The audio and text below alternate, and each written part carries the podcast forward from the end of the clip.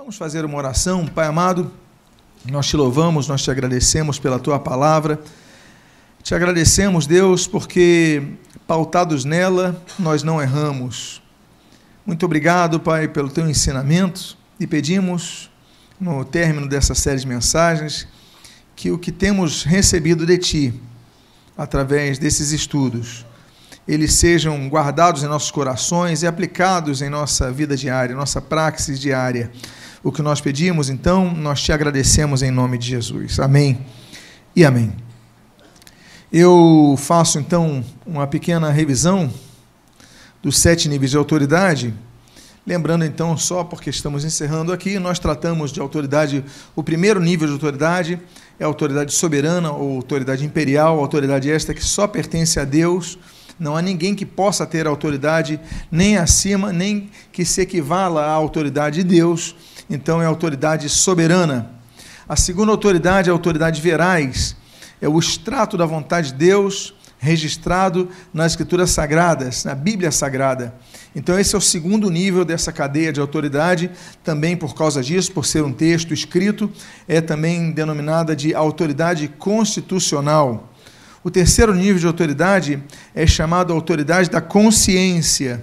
Ah, então nós temos uma consciência, Deus colocou uma consciência de um padrão do certo e do errado uh, em cada um, então nós devemos entender que também tem um, um, uma autoridade que deve ser preservada. Volto a dizer, o quarto nível de autoridade delegada que nós falaremos, mas se alguém manda você matar outra pessoa, você não vai fazer isso, porque a sua consciência vai te impedir disso. Se, se alguém falar, olha, é, você vai ter, vai começar a falar sobre pedofilia a favor de pedofilia, você vai ter, pode ser o líder religioso que for, pode ser o maior dos líderes cristãos que exista, mas você não vai obedecê-lo. Por quê? Porque tem uma consciência que está registrando esse fato. Então, nós temos o quarto nível de autoridade, que é a autoridade delegada, também chamada de autoridade representativa. Nesse tipo de autoridade, nós trabalhamos muito, lembram disso? Trabalhamos vários domingos sobre os tipos de autoridade delegada, autoridade familiar, autoridade acadêmica, autoridade governamental, autoridade, vários tipos de autoridades que são delegadas. O quinto nível de autoridade que nós tratamos foi a autoridade cultural, o sexto nível de autoridade que nós tratamos foi a autoridade funcional. E o sétimo nível de autoridade é o nível mais, mais elementar de autoridade, é a autoridade estatutária. Eu gosto sempre de começar com um dos textos base, e um dos textos base que eu tenho usado é o de Romanos 13, versículos 1 e 2. Todo homem esteja sujeito às autoridades superiores, porque não há autoridade que não proceda de Deus e as autoridades que existem foram por ele instituídas. De modo que aquele que se opõe à autoridade resiste à ordenação de Deus, e os que resistem trarão sobre si mesmos condenação. Então há pessoas que estão passando por situações de sua vida de juízo e não sabem por quê, mas na verdade tudo isso é a colheita de uma vida, de uma postura onde você resiste a autoridade constituída sobre sua vida, traz condenação sobre si. Então, é um assunto importante, nós chamamos isso de princípios, por isso que é princípio de autoridade, né? é uma questão elementar, um princípio, ele não, não se estabelece apenas por um período de tempo, não se estabelece por um, um contexto, não, ele é, de, é para toda a vida, então, ah, é importante estudarmos isso, porque há coisas que nós vivemos do juízo de Deus que nós não entendemos por que isso acontece, mas muitas vezes é pautado nessa falha. Pois bem, hoje, nesse último estudo, nós começaremos a falar sobre o conflito entre autoridades religiosas e o limite de alçada entre elas. Então, ah, tem dois pastores se degladiando, tem dois líderes religiosos. Estamos aqui tratando de autoridade religiosa, então, hoje, nesse caso aqui. Então, como nós devemos considerar essa questão?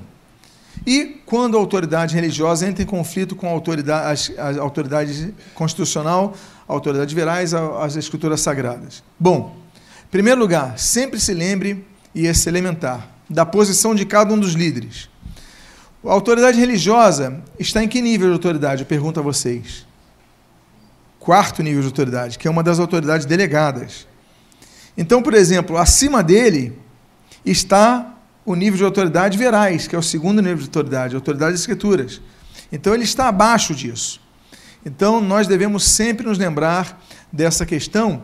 E, por exemplo, é o caso de Paulo e Barnabé. Eles estavam pregando lá em Bereia, ah, numa cidade grega de Bereia, e apesar deles serem apóstolos, como diz a Bíblia em Atos capítulo 14, por exemplo, diz que Paulo e Barnabé eram apóstolos. É, eles eram apóstolos, eles eram autoridade na igreja, eles tinham autoridade delegada. Mas apesar disso, quando eles pregavam, os bereanos iam abrir a Bíblia para ver se o que eles pregavam era consoante à autoridade que estava acima deles. Então nós temos esse texto de Atos 17, 11, que diz assim: Ora, estes Bereia eram mais nobres que os de Tessalônica, pois receberam a palavra com toda avidez, examinando as Escrituras todos os dias para ver se as coisas eram de fato assim. Quando nós projetamos esse templo, você lembra muito bem que nós colocamos braço em todas as poltronas, colocamos caneta e bloquinho de anotação em todas as poltronas, para que você sempre anote o que é pregado aqui, seja por mim, seja por outro pregador, não importa que você sempre anote, que você sempre confira na sua casa, com cuidado, com calma, se o que tem sido pregado aqui de fato é assim. Por quê? Porque o nosso desejo não é que você seja como Tessalonicense, que ao que parece, o texto mostra, os Tessalonicenses ouviam a pregação, diziam amém, gostavam de tudo, mas os de Berea eram mais nobres do que eles. Eles eram nobres, mas Deber eram mais nobres que os de Tessalônica. Por quê? Porque eles recebiam com avidez a palavra, diz o texto, mas iam conferir o texto. Então sempre confira o texto que é pregado. Muitas vezes, claro, a emoção é importante, né? Deus nos colocou emoção, nós, nós vibramos com a palavra, sentimos o eco daquilo, mas sempre confira na sua casa se o que é pregado está de acordo com a Bíblia. A maioria das heresias, a maioria não, todas as heresias, elas surgem por deturpações do texto da Bíblia porque pessoas dizem amém e não conferem o que é pregado. Então, confira sempre o que é pregado. Segundo lugar, vamos lembrar que a autoridade das Escrituras Sagradas está sempre acima da autoridade humana. Eu vou dar um exemplo nesse, nesse, nessa mensagem de hoje, o exemplo de um conflito que existe entre um sumo sacerdote chamado Ananias e Paulo. Paulo era apóstolo da igreja, mas para o judaísmo ele era apenas um aprendiz de Gamaliel. E temos então o sumo sacerdote Ananias, ou seja, dentro do judaísmo é a pessoa com o maior nível né, de uma determinada região, então é o sumo sacerdote. Pois bem, Paulo foi levado para o Sinédrio para ser julgado, e nós temos ali um conflito. Primeiro, primeiro erro acontece com o sumo sacerdote Ananias, porque ele ultrapassa as escrituras sagradas. Diz o texto de Atos, capítulo 23, nos dois primeiros versículos, o seguinte: Fitando Paulo os olhos no sinédrio, disse: Varões, Irmãos, tenho andado diante de Deus com toda a boa consciência até os dias de hoje. Ele estava falando isso, diz o texto, mas o sumo sacerdote Ananias mandou aos que estavam perto dele que lhe batessem na boca. Ou seja, Paulo estava diante do sinédrio para se explicar. O sinédrio é composto de 72 anciãos. E ele estava ali e falou: varões, irmãos. Ele está falando com jeito, não está desrespeitando eles. Não é? Varões, irmãos está tendo um maior cuidado. Olha, eu tenho agido com toda boa consciência, diante de Deus, eu tenho andado de maneira correta. Mas o sumo sacerdote manda esbofetear a boca dele. Ou seja, o sumo sacerdote age errado. Ele abusa da autoridade que tem. Porque ele é sumo sacerdote, ele manda as pessoas baterem na boca de Paulo, dão um tapa em Paulo. Ora, ele abusou da autoridade. Não é pelo fato dele ser sumo sacerdote que ele pode mandar esbofetear alguém. É, muitas coisas a gente, a gente percebe, muitas vezes, um problema na ordem hierárquica, é a obediência cega. A obediência não pode ser cega. É, a obediência ela é sempre relativa.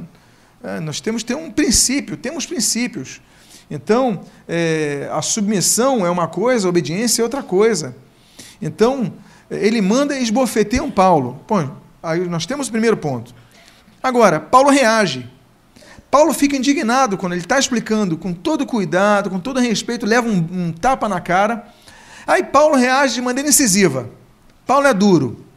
Diz o texto do versículo 3: Então lhe disse Paulo: Deus há de ferir-te, parede branqueada. Tu estás aí sentado para julgar-me segundo a lei e contra a lei mandas agredir-me? O que que Paulo faz? Ele faz duas coisas. Primeiro, ele então eh, dá uma resposta incisiva ao sumo sacerdote, parede branqueada. Ou seja, é, você que não tem moral para falar em nada, né? tem um cal na tua, na tua boca, você não tem moral nenhuma para falar. Paulo se irrita, fica indignado com isso, e ele contesta segundo a lei, que a lei proibia ele fazer isso. Eu falo, e contra a lei mandas agredir-me. Então Paulo utiliza a autoridade das Escrituras Sagradas para combater Ananias, o sumo sacerdote. Então nós temos a reação de Paulo. Só que Paulo é lembrado que de algo que ele não sabia. E ele então reconhece o erro. Olha o que acontece. Ele é alertado, e ele alerta sobre as escrituras sagradas, mas ele é alertado que Ananias não era um qualquer, não era uma pessoa qualquer. Diz o texto do versículo 4, versículo 5: Os que estavam ao lado, ao seu lado, disseram para Paulo: Estás injuriando o sumo sacerdote de Deus? Respondeu Paulo: não sabia, irmãos, que ele é sumo sacerdote, porque está escrito: não falarás mal de uma autoridade do teu povo. Olha o que acontece. Paulo, então, esse sumo sacerdote, manda esbofeteá-lo, Paulo reage, você é uma parede branqueada, você não tem autoridade nenhuma para falar contra a minha vida, você está indo contra a lei. Aí o pessoal que está do lado dele fala, mas ele é sumo sacerdote. Aí Paulo falou, opa, então me desculpe a forma como eu falei com ele. Não está justificando o erro. Mas Paulo estava dizendo o seguinte: está escrito, não falarás mal de uma autoridade do teu povo.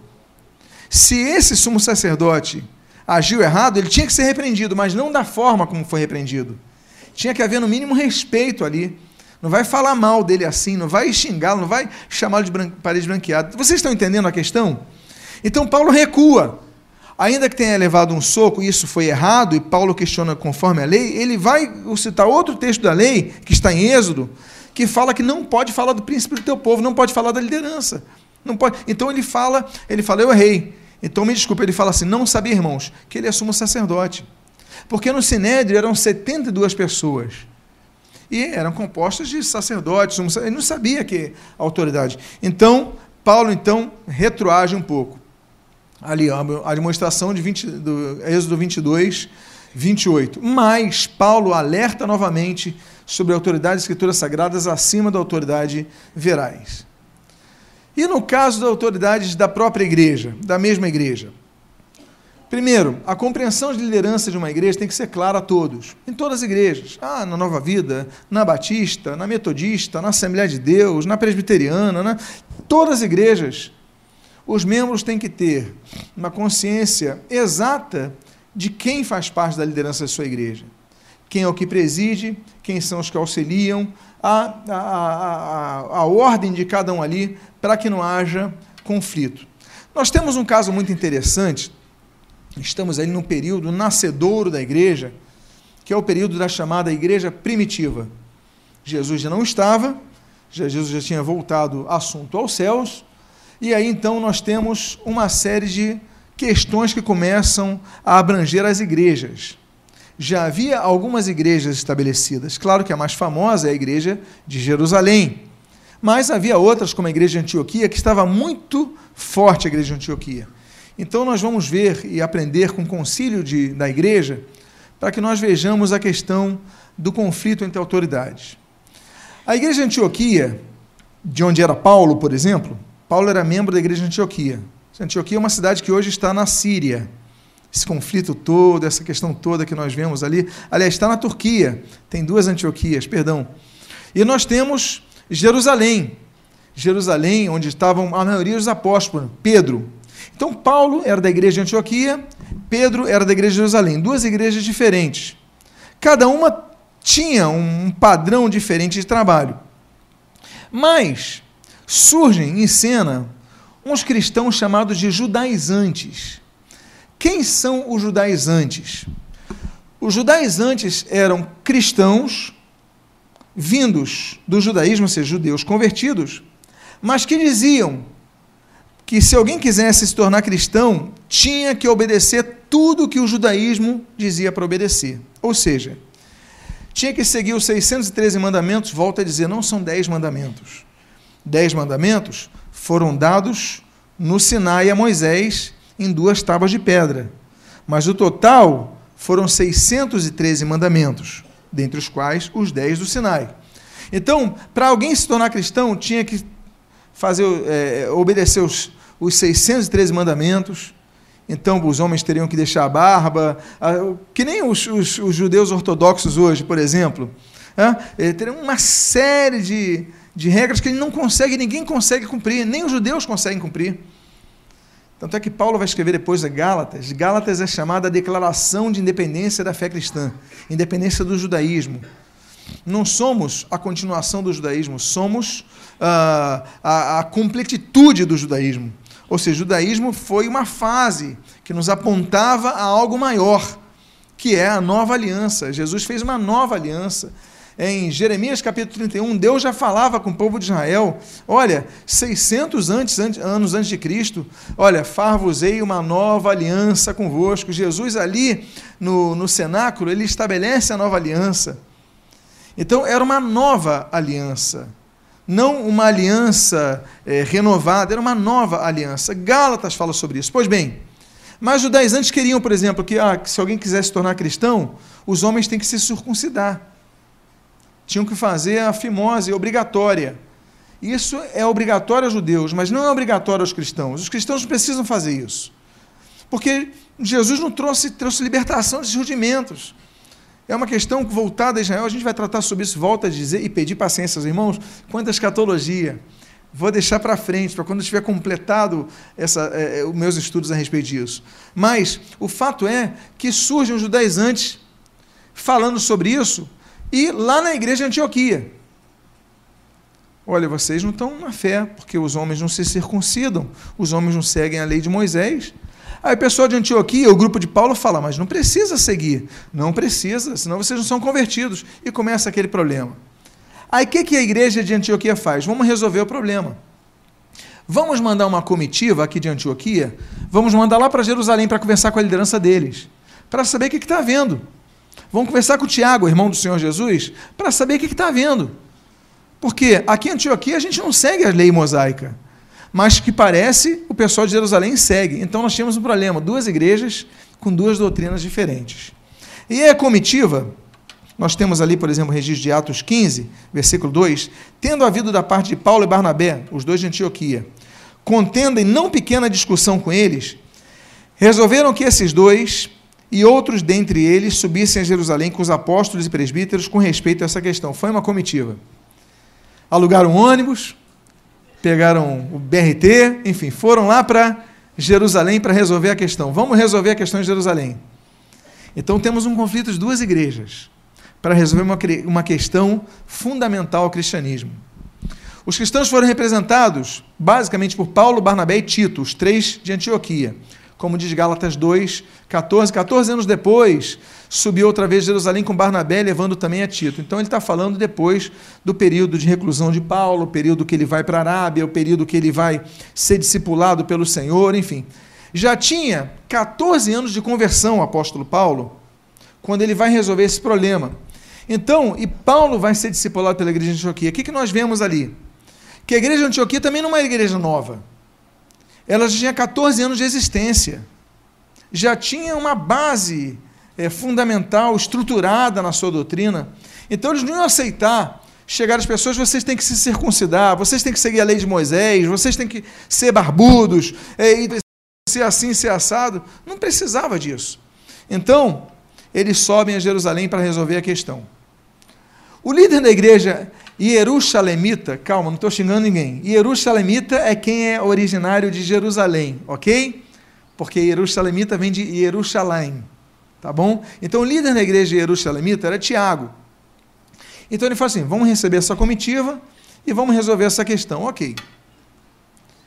E aí o argumento foi o seguinte: visto sabermos que alguns que saíram de entre vós sem nenhuma autorização, vos tem perturbado com palavras, tanto transtornando a, a vossa alma. Então o fato é que qual era o problema? essas pessoas que estavam pregando um outro evangelho, um evangelho para trás, um evangelho judaizante, para tornar a igreja cristã um novo tipo, uma seita judaica, por exemplo, eles saíram de lá sem nenhuma autorização da liderança.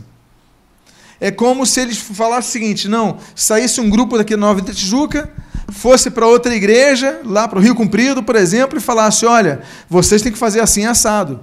Ah, mas o pastor da igreja de Tijuca não está sabendo. Eu sei que eles foram sem nenhuma autorização. Então foi esse o problema. Parece que a liderança de Tiago não estava sendo uma liderança muito firme, porque cristãos estavam querendo impor os seus costumes a outros em nome dessa igreja. Vocês estão entendendo o que eu estou falando até agora? Estão pegando a história? Sim ou não? Então vamos lá. Como é que foi o desenvolvimento do concílio? Primeira parte foi a recepção. Versículo 4 diz assim no capítulo 15 de Atos: Tendo eles chegado a Jerusalém, vocês chegaram de viagem, cansados, tomaram suco de laranja ali, né? comeram alguma coisinha. Bom, foram bem recebidos pela igreja, pelos apóstolos e pelos presbíteros. E relataram tudo o que Deus fizera com eles. Eles começam a dar um testemunho. Olha, Deus tem feito uma obra, temos alcançado gentios, temos levado muitos para Cristo. Começaram a contar aquela recepção, aquela coisa bacana, quando chega um grupo com outro, começam a falar, na é verdade, ah, pessoal de Jerusalém, jogamos uma bola ontem, ganhamos de 3 a 2, foi emocionante e tudo mais. Começaram a, a conversar sobre esses assuntos, enfim, aquela comunhão maravilhosa. Mas só que o grupo dos judaizantes eles reagem. Eles não querem saber de conversa nem de amenidades. Eles já estavam aguardando na defensiva o grupo de Antioquia chegar. E nós temos dois relatos, um de Atos, um de Gálatas. O de Atos 15, 5 diz assim: Insurgiram-se, entretanto, alguns da seita dos fariseus que haviam crido, dizendo: É necessário circuncidá-los e determinar-lhes que observem a lei de Moisés. Esse é o primeiro relato. Olha, não tem jeito. Paulo, para de falar, a gente não quer saber dos 3 a 2 não quer saber do futebol de você, não quer saber de nada. O importa, vamos ao, assunto. Vocês não estão circuncidando os homens da igreja de vocês. E não estão obedecendo os mandamentos da lei de Moisés, os 613 mandamentos da lei de Moisés. Então vocês estão agindo errado. O segundo relato que nós temos é o de Gálatas 2, do 4 ao 5. Diz assim. E olha a palavra dura de Paulo, olha como Paulo é incisivo. Falsos irmãos, que se intrometeram com o fim de espreitar a nossa liberdade que temos em Cristo Jesus e reduzir-nos à escravidão. Olha que palavra dura de Paulo. Aos quais nem ainda por uma hora nos submetemos, mas para que a verdade do Evangelho permanecesse entre vós. Paulo é duro quando escreve aos Gálatas, porque ele está se lembrando daquele episódio lá em Jerusalém. Ele fala: olha, eles querem são falsos irmãos, não são irmãos de verdade. Eles querem reduzir a escravidão da lei mosaica. É por isso que eu digo, a carta de Gálatas, se você quer fazer um. É, um, é uma carta que você lê em 15 minutos. Coloca 20 no máximo. Em 15 você vai pegar o um metrô, tu vai ler a carta de Gálatas várias vezes. Gálatas é a tradução da nossa liberdade em Cristo. Nós somos livres da lei. Que lei? Não é a lei do trânsito, não é a Constituição brasileira. Que lei? É a lei mosaica, a lei de Moisés. Nós somos livres.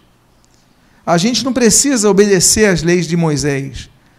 A gente é, estabelece como parâmetro o Evangelho de Cristo.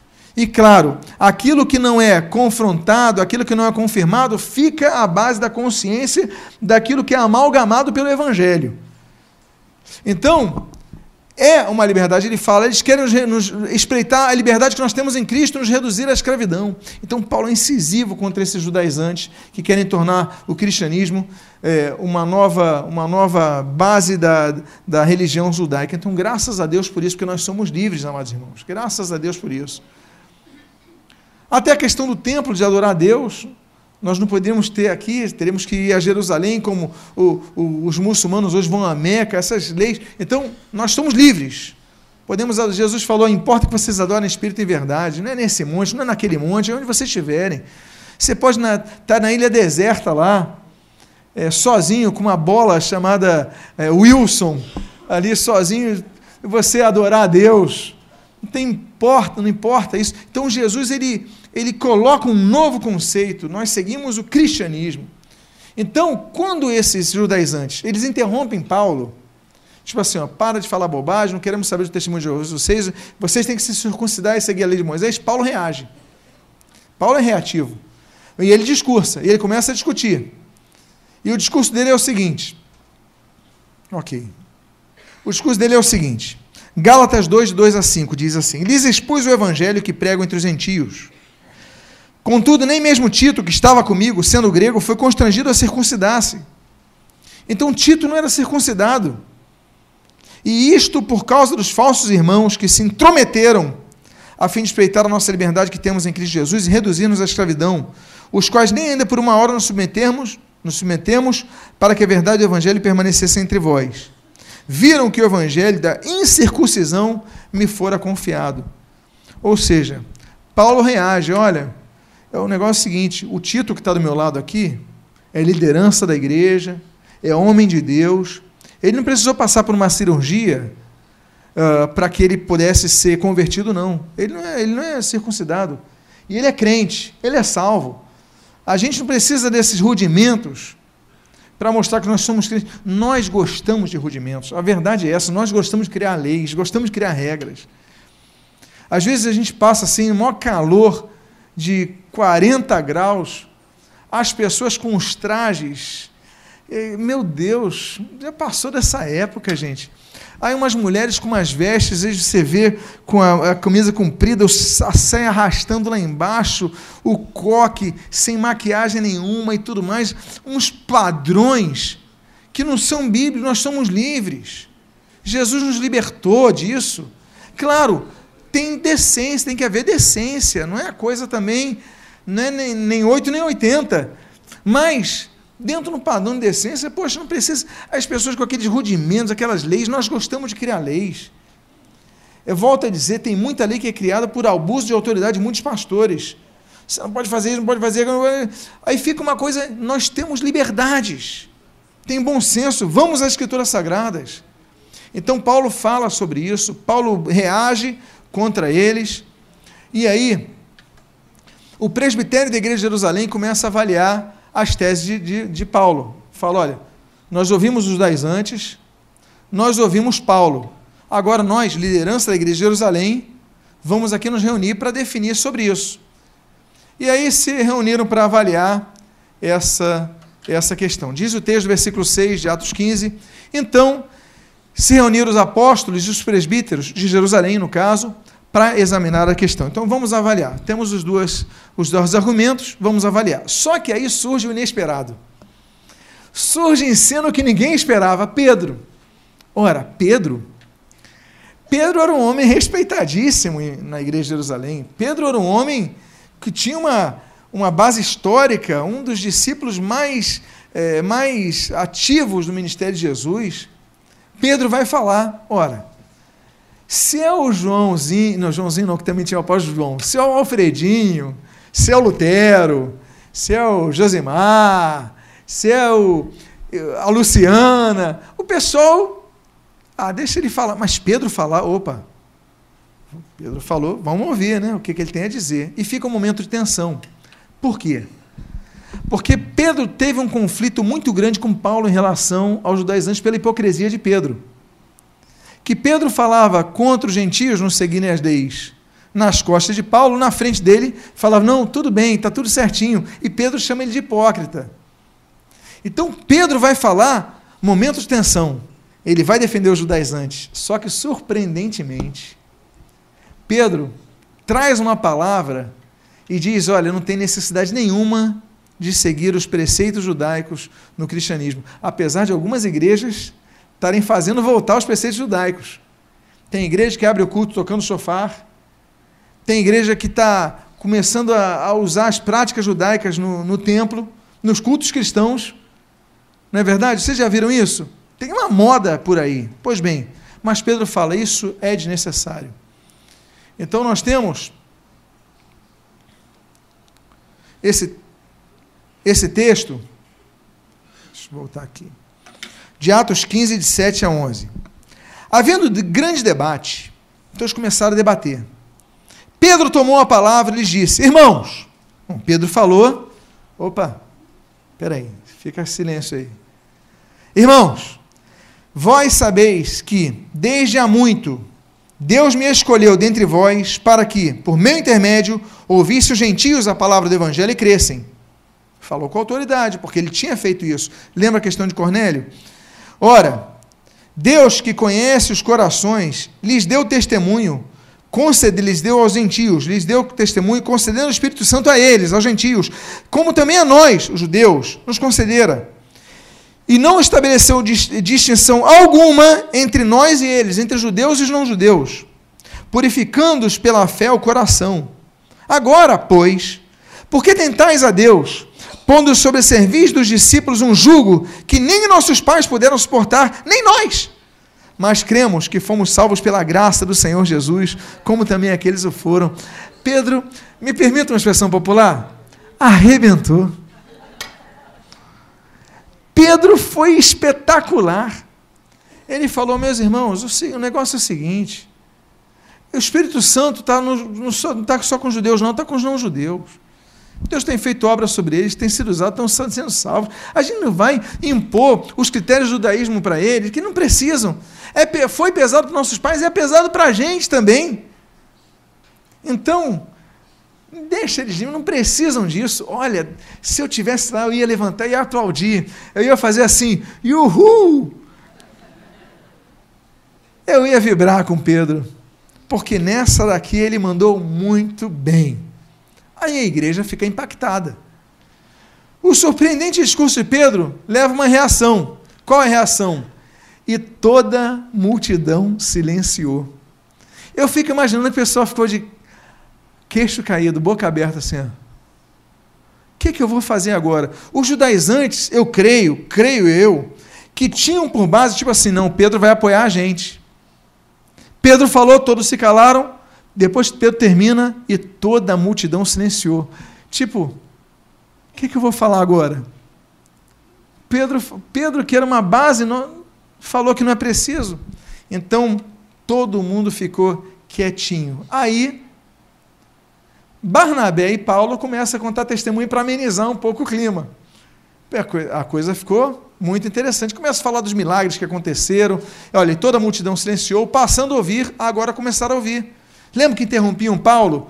Agora passaram a ouvir, passando a ouvir a Barnabé e Paulo, e contavam contra os sinais e prodígios que Deus fizera por meio dele entre os gentios. Então a grande questão é: gentios são os não-judeus.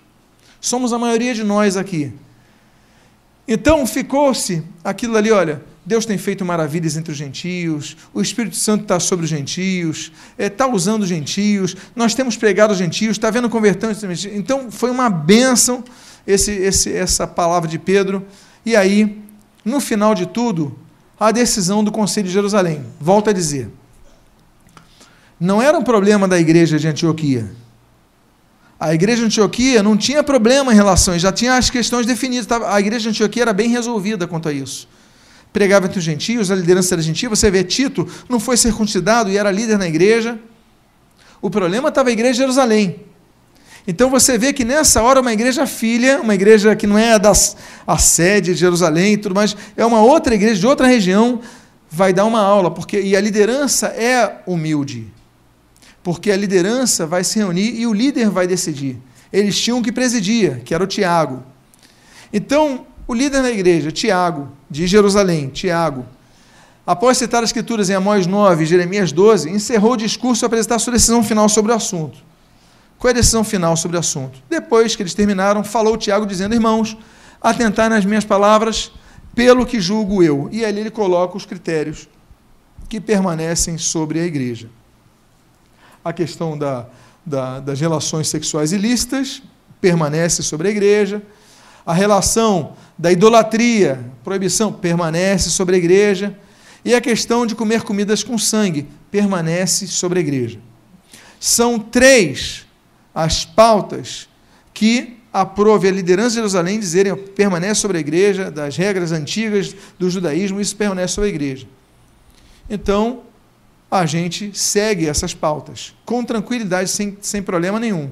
Relações sexuais ilícitas, adultério, que é relações sexuais fora do casamento entre uma pessoa casada, fornicação, relação sexual entre pessoas que não são casadas, solteiros não podem ter relações sexuais, somente podem ter relações sexuais pessoas casadas e com seus cônjuges. Essas questões, elas são basilares, permanecem na igreja. Então, e as definições do concílio? Aí ele manda escrever aos de Antioquia e fica como se fosse um, um parâmetro para todos. E a última parte desse estudo é sobre fogo estranho. Ser capaz de fazer é diferente de poder fazer. Agora eu entro então em um outro assunto, ainda sobre a questão de conflito entre autoridades. Na igreja de Cristo existem os que presidem e os que auxiliam, são todos líderes. Uma igreja pode ter 100 pastores. Tem uma igreja na Coreia do Sul, a igreja de Yodo, que é do, do, do reverendo David Young Cho. Ele tem 700 pastores. Eu não sei o que é ter uma igreja com 700 pastores. Eu nem imagino como seja. É muita gente. Mas existe um que preside.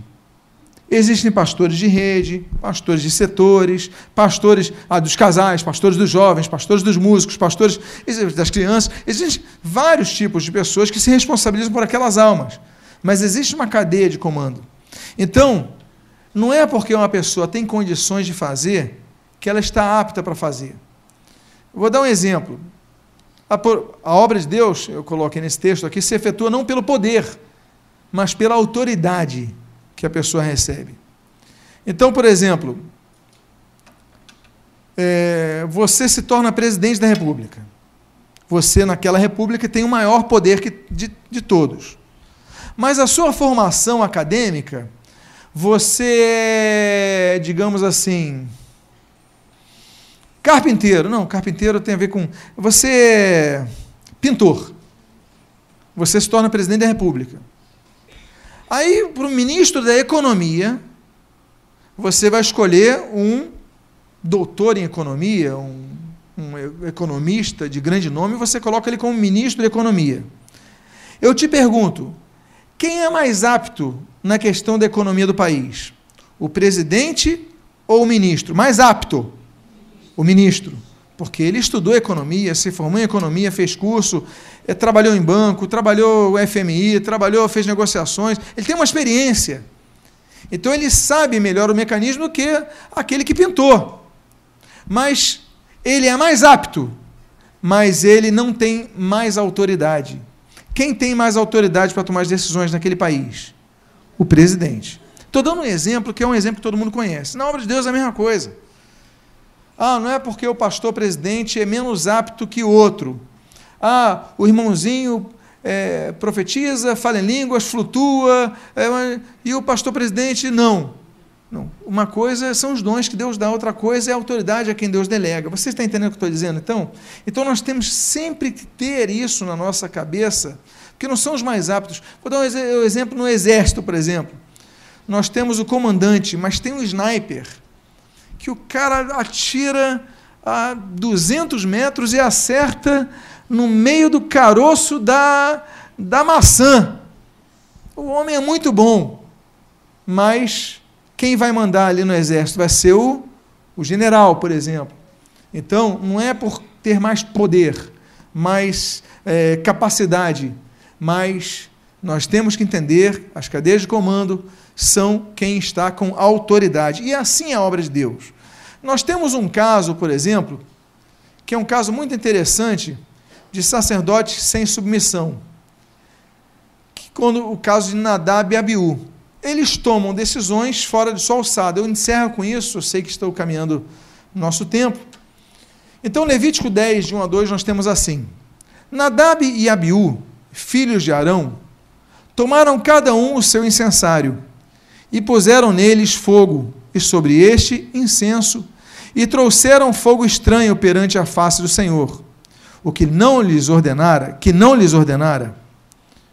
Então saiu fogo de diante do Senhor e os consumiu e morreram perante o Senhor. Ora, esses dois irmãos eram sacerdotes.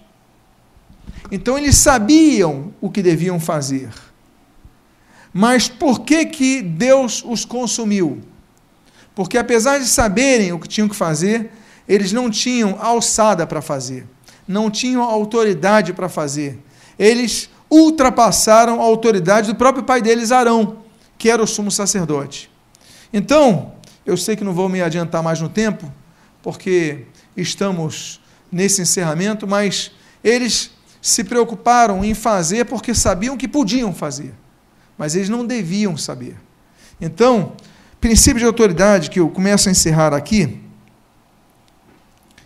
Uh, e Deus diz que considerou o sacrifício que foi dado, porque Deus não se preocupa tanto com o sacrifício oferecido, mas quanto com a autoridade, a manutenção da autoridade que delega. Por isso que aquele fogo passou a ser fogo estranho. Estamos encerrando uma série de três mensagens sobre princípio de autoridade. Você vê que nós podíamos falar mais sobre esse assunto. É um assunto extenso, mas é um assunto basilar. Nós muitas vezes erramos. Erramos tendo a melhor das intenções, mas nós erramos. E nós não podemos errar. Nós devemos evitar o erro. A Bíblia diz que nós devemos ser perfeitos, sede perfeitos. Ora, a perfeição ela é impossível de ser alcançada. Mas o termo grego, né, sede perfeitos, no sentido de sede completos. Ou seja, procurarmos dar o mínimo de bestas possíveis, buscando essa perfeição, essa completitude. Nós devemos, então, entender sempre, nunca nos esquecermos dos níveis de autoridade. Volto a dizer, aqui na igreja, vocês têm uma liderança, mas acima dessa liderança, vocês têm em suas mãos uma autoridade maior. Primeiro, a autoridade da consciência. Se eu ah, sou pastor na igreja, sou presidente dessa igreja. Se eu mandar você pular da ponte, a sua consciência vai dizer: não, isso é um absurdo, não vou fazer isso. Então você tem que me desobedecer. Por quê? Eu estou abusando de minha autoridade. E eu estou abaixo da autoridade da sua consciência. Segundo, acima disso não vou jogar da ponte, por quê? Porque acima da minha consciência também está a autoridade da Bíblia, a autoridade verais. Então, eu também não posso obedecer por causa disso. Então, na verdade, não é que você está desobedecendo o, o líder e por causa disso pecando. Não, você, é porque você está obedecendo a autoridade que está acima do líder. Então, o que para muitos é desobediência, na prática, na prática, na prática é obediência. Você está entendendo? Por que, que eu falei que obediência ela é relativa? A submissão é uma coisa, é absoluta, mas a obediência é relativa. Por quê? Porque você tem, sempre tem que medir os níveis de autoridade que estão acima de nossas vidas. Que Deus abençoe sua vida.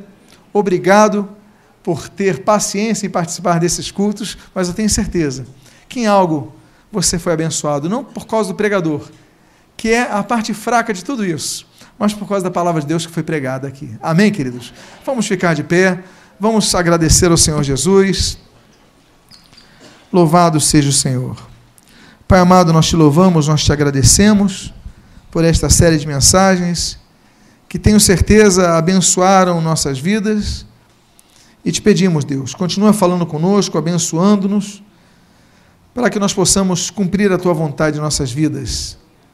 Abençoa a nova série que há de ser preparada, que seja também edificante. E pedimos a tua graça sobre nós para que não erremos, que sempre nos lembremos níveis de autoridade para que não erremos contra ti. O que nós pedimos, Deus, nós fazemos agradecidos em nome de Jesus. Amém e amém.